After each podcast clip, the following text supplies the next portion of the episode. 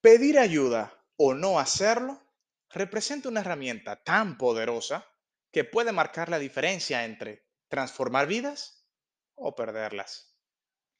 Entre los años 1946 y 1997, miles de enfermos, leprosos y niños abandonados fueron acogidos, cuidados e incluso muchos sanados por una mujer que decidió utilizar el pedir ayuda como su principal herramienta para cuidar de los más sufridos alrededor del mundo. Esta mujer muy nombrada, Madre Teresa de Calcuta. Sin embargo, en la otra mano tenemos que cada año alrededor del mundo se suicidan más de 700.000 personas, donde una petición de ayuda pudo haber hecho la diferencia. Es cierto que con solo pensar en pedir ayuda a alguien nos puede llevar a sentirnos vulnerables y muchas veces necesitados. Sin embargo, te invito a que demos un viaje juntos para descubrir cómo pedir y recibir ayuda puede definitivamente transformar nuestro presente. Si te gusta ir más allá de los planteamientos convencionales en desarrollo personal y disfrutas de ideas particulares e inspiradoras que potencien tu bienestar, este es tu podcast.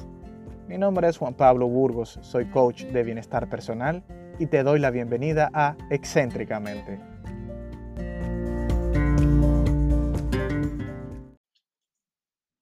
Pedir ayuda no es un símbolo de debilidad, sino de fortaleza.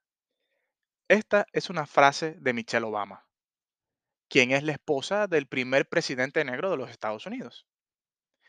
Este pudo llegar ahí gracias al éxito que obtuvo por una estrategia, pedir ayuda.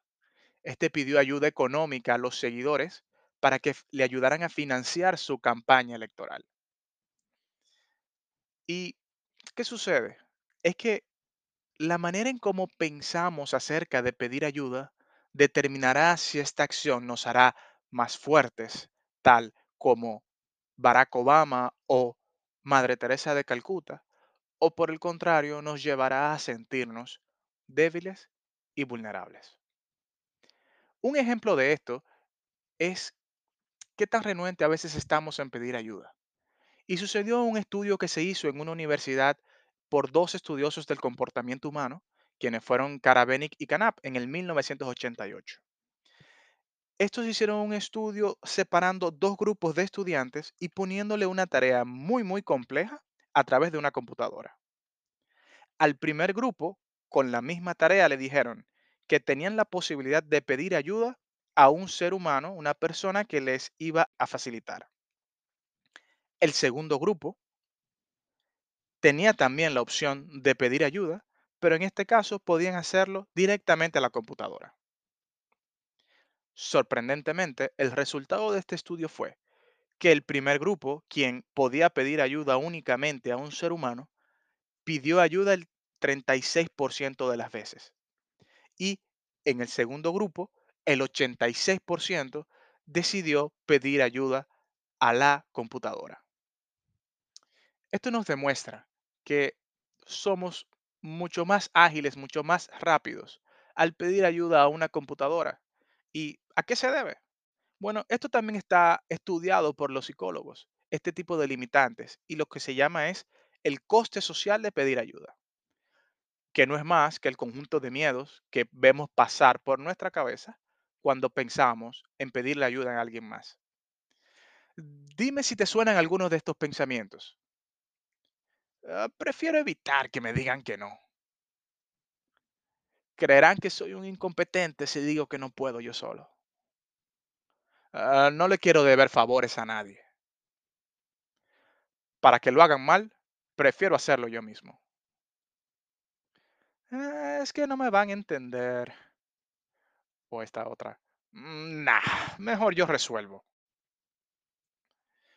En otras palabras, estos son los pensamientos que nos vienen a la cabeza debido al miedo al rechazo, al sentirnos inferiores o perder el control.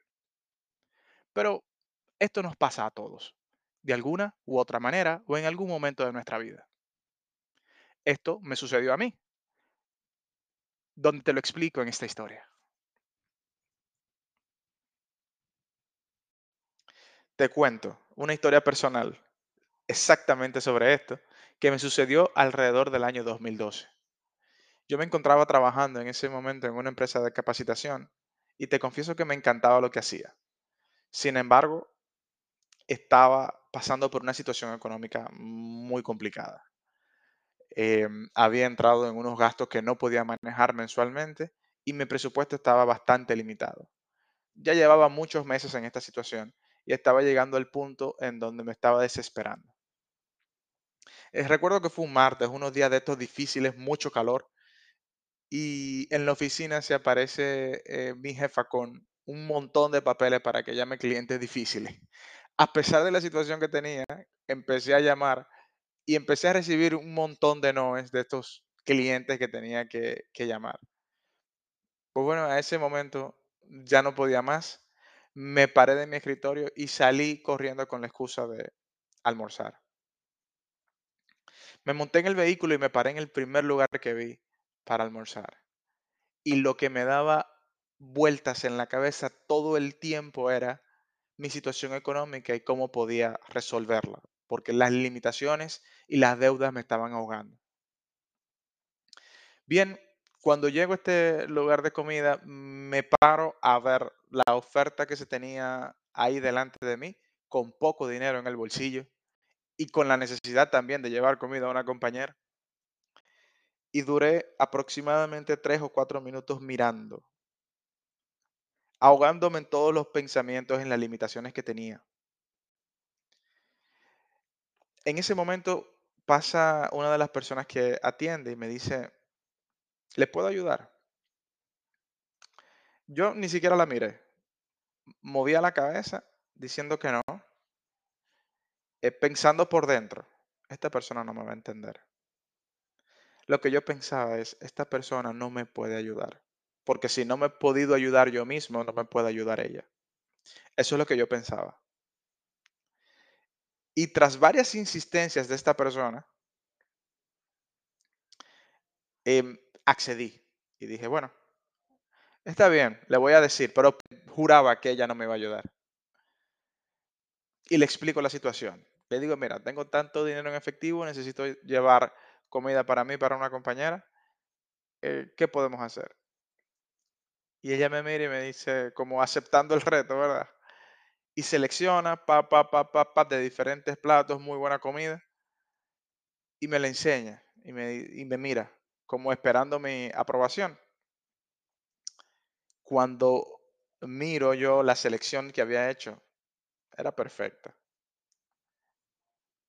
Le di mi aprobación, dije que sí, me sorprendió, y en ese momento, esa mujer clavó su mirada en mis ojos y fue como que el ambiente se frizó y me dijo, te vas a ahogar en un vaso de agua por no pedir ayuda. Me dijo eso y se movió. Yo me quedé ahí, paralizado, con las lágrimas llenándome los ojos, sabiendo que ese era un mensaje que me estaba dando. Y ciertamente estaba en una condición que no podía manejar, pero me estaba ahogando yo solo en mi propio vaso de agua y no me atrevía a pedirle a nadie que me ayudara. Como podrás ver, ahí también con la arrogancia de creer que yo solo podía con la situación, a pesar de tener pruebas por mucho tiempo de que no podía. Así que ese día recibí una gran lección en unas circunstancias que yo jamás me iba a imaginar. A partir de esta experiencia, empecé a darme cuenta de que yo tenía muchas cosas todavía por aprender. Y una de ellas era reconocer que mis propios bloqueos y mis barreras no eran un símbolo de debilidad, sino que eran un símbolo realmente de fortaleza.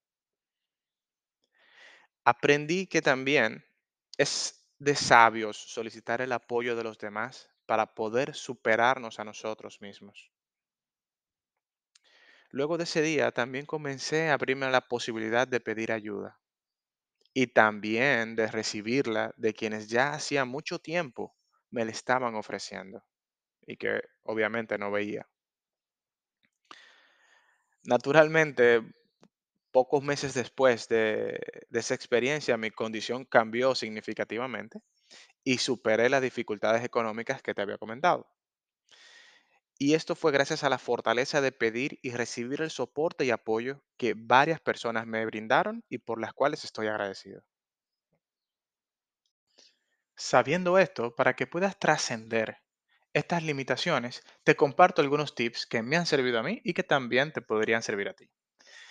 El primero es ser humildes. Como notaste en mi historia anterior, definitivamente carecía de esa humildad. Y eso fue lo que me ayudó eh, posteriormente a identificar aquellas cosas donde necesitaba pedir ayuda y recibirla para poder superarlas. Tenemos que tomar en cuenta que la humildad es la virtud que consiste en el conocimiento de las propias limitaciones y debilidades y en obrar de acuerdo con este conocimiento.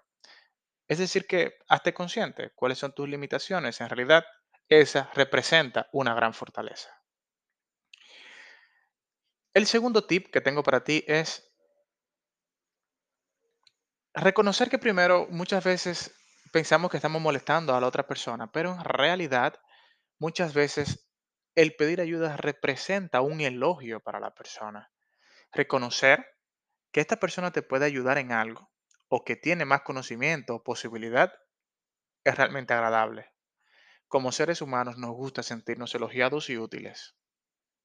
Esta frase de Charles Chaplin cae aquí perfectamente, cuando dice, tenemos que ayudarnos unos a otros, los seres humanos somos así, queremos hacer felices a los demás, no hacerlos desgraciados.